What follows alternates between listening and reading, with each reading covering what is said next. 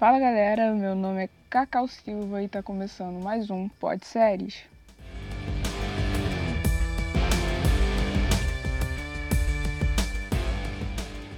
Bom, hoje eu vim aqui falar um pouco sobre a minha, uma das minhas séries favoritas. Eu quase diria que é minha série favorita, se não fosse um apego emocional por I Met Your Mother. Então, é a minha segunda série favorita, que se chama Vis-a-Vis. Em termos de qualidade, de produção, eu sinceramente gosto muito mais de Vis-a-Vis. How I Met só tá em primeiro lugar porque tem um apego emocional em relacionado a algumas coisas que eu vivi. Então hoje eu vim aqui falar um pouco de Vis-a-Vis. Eu acho essa série incrível e eu vou ler um pouco da sinopse e vocês vão ver o quanto que eu vou babar por ela. Manipulada pelo homem por quem se apaixonou, essa moça cometeu um crime. Condenada à prisão, ela agora deve aprender a viver num ambiente hostil e impiedoso. Bom, essa moça que eles falam no, na sinopse é a Macarena. Ela é interpretada pela Meg Sivantos. E também tem outras atrizes principais, como a Alba Flores, que fez La Casa de Papel. Ela fez a Nairobi. E também tem a Naiwa Nimri. Fala um pouco estranho, mas é assim mesmo. Ela faz a Zulema em Vis-a-Vis. A Alba faz a Sarai. E a Naiwa faz a, a Zulema em Vis-a-Vis. E faz a Alicia Sierra em La Casa de Papel também. A Meg não fez La Casa de Papel, mas ela fez As Telefonistas. Eu agora não vou lembrar o nome da, da personagem dela, porque não foi uma série na qual eu acompanhei. Mas ela está entre o elenco principal dessa série. Bom, como na sinopse já fala, né? Essa série se passa dentro de um presídio se chama o Cruz del Sul, que é um presídio só para mulheres, que eu não sei como que funciona isso, mas todo seriado é assim. Tem homens que trabalham dentro do presídio, então algumas coisas giram em torno desse, desse, desse relacionamento entre os homens e as mulheres detentas. E também tem as mulheres que também trabalham né, no, no presídio. Quando a Macarena chega ali na, na Cruz do Sul, ela vai encontrar algumas detentas. Umas são legais, outras nem tanto.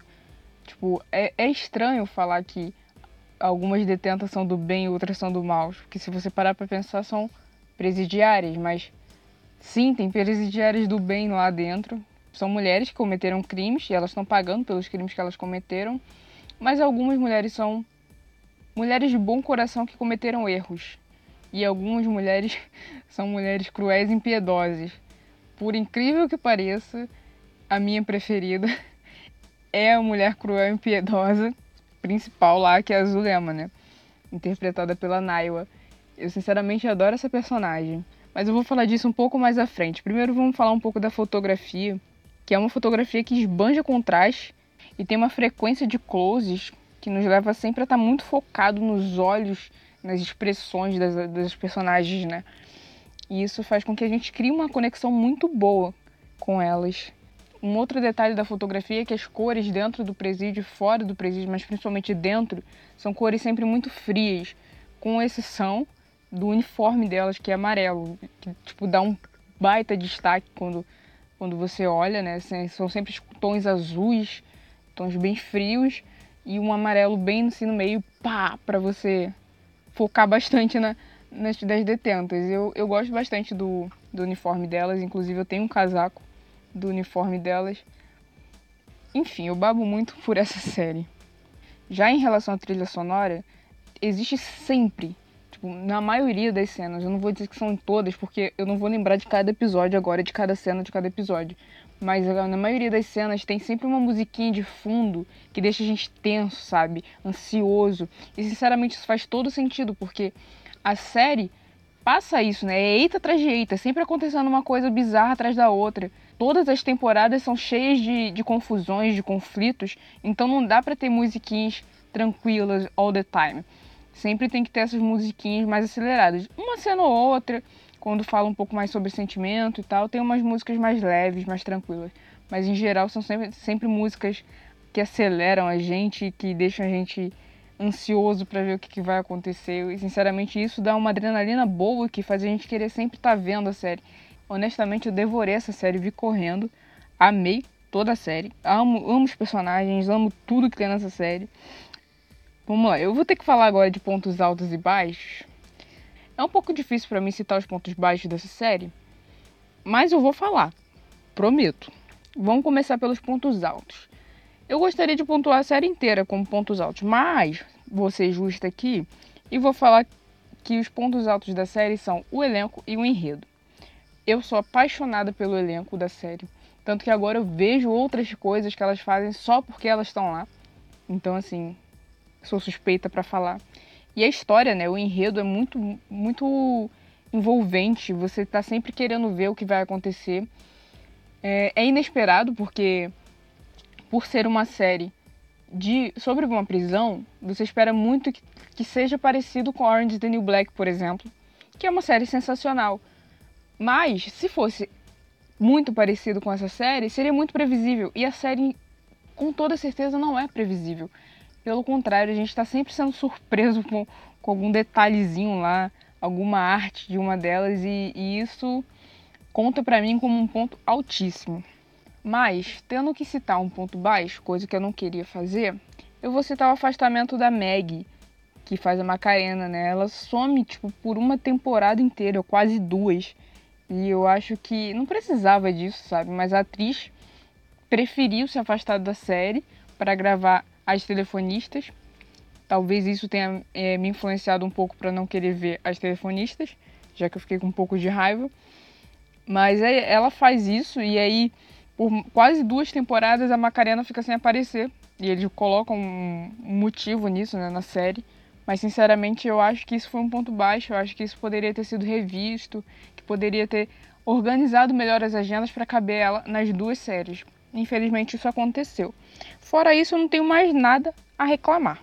Personagens preferidos. Vamos lá. Eu comecei a série, eu vi a série já duas vezes, porque né, eu gosto muito da série, vi uma vez, Fiquei tentando arrumar um motivo para ver pela segunda vez, fiz uma amiga minha ver pra gente para eu poder ver de novo, né? E aí, na primeira vez que eu vi, a minha personagem preferida era Caixinhos, que é a personagem da Berta Vasquez. Mas depois que eu vi de novo, eu com certeza me apaixonei pela Zulema e ela é minha personagem preferida hoje. Ela é vilã? Sim, ela é vilã, mas ela também é uma vítima do sistema carcerário. E ela sabe lutar como ninguém. Ela sabe fazer as coisas acontecerem e apesar dela ser má em muitos dos momentos, não tem como não, ter, não ser a minha queridinha, aquela que eu quero dar colo, aquela que eu quero proteger quando alguém fala mal. Se você viu Vis-a-Vis e não gosta da Zulema, você tem que ver Vis-a-Vis de novo que você não viu direito. E ela é a melhor de todas, sabe? É simples assim. E o meu episódio preferido é o episódio 7 da quarta temporada que é um episódio muito impactante. Eu não quero dar spoiler nesse nosso episódio de hoje, então vou tentar me segurar ao máximo possível. Mas tudo que eu tenho a dizer é que nesse episódio a Meg vai estar, a Naiwa também vai estar, e a Alba também vai estar. Vai estar todo mundo lá, vai ser muito louco. Tem seus momentos tristes, mas é um, um episódio que lava a nossa alma pelas coisas que acontecem com os verdadeiros vilões da série o verdadeiro vilão da série, principalmente. É um episódio que deixa a gente de queixo caído, de olhos vidrados na TV o tempo todo. É muito bem feito e é, é, o enredo do episódio é muito louco e a gente fica querendo sempre ver, ver, ver mais e mais e mais, ver as coisas acontecerem e a gente fica eufórica com aquilo ali. Tanto que eu tô eufórica agora só de lembrar. E sinceramente é o melhor episódio da, da, do seriado inteiro, na minha opinião. E depois de ter falado, falado, falado, vocês já podem perceber, né? Que a minha opinião final é que esse seriado vale muito a pena de ser visto. Quem não viu, corre e vai ver, porque esse seriado é perfeito, é maravilhoso, é incrível. Eu não botaria defeitos nesse seriado se eu não tivesse botado aqui no meu roteiro que tinha que botar defeito, entendeu? Me sabotei? Me sabotei, mas enfim, faz parte. Esse seriado vale muito a pena ver. O elenco é perfeito, a produção é perfeita, a direção é perfeita, o enredo é perfeito, tudo é maravilhoso. Tem na Netflix, tem dublado e tem legendado. Quem quiser ver, pode ver à vontade, entendeu? E é isso aí. Então esse foi mais um episódio do Pod Séries. Eu espero muito que vocês tenham gostado. Quem gostou, pode voltar aqui semana que vem que tem mais. Quem quiser me seguir é arroba Cacau Silva Oficial, como está escrito na descrição do episódio. E é isso, até o próximo episódio. Aquele abraço.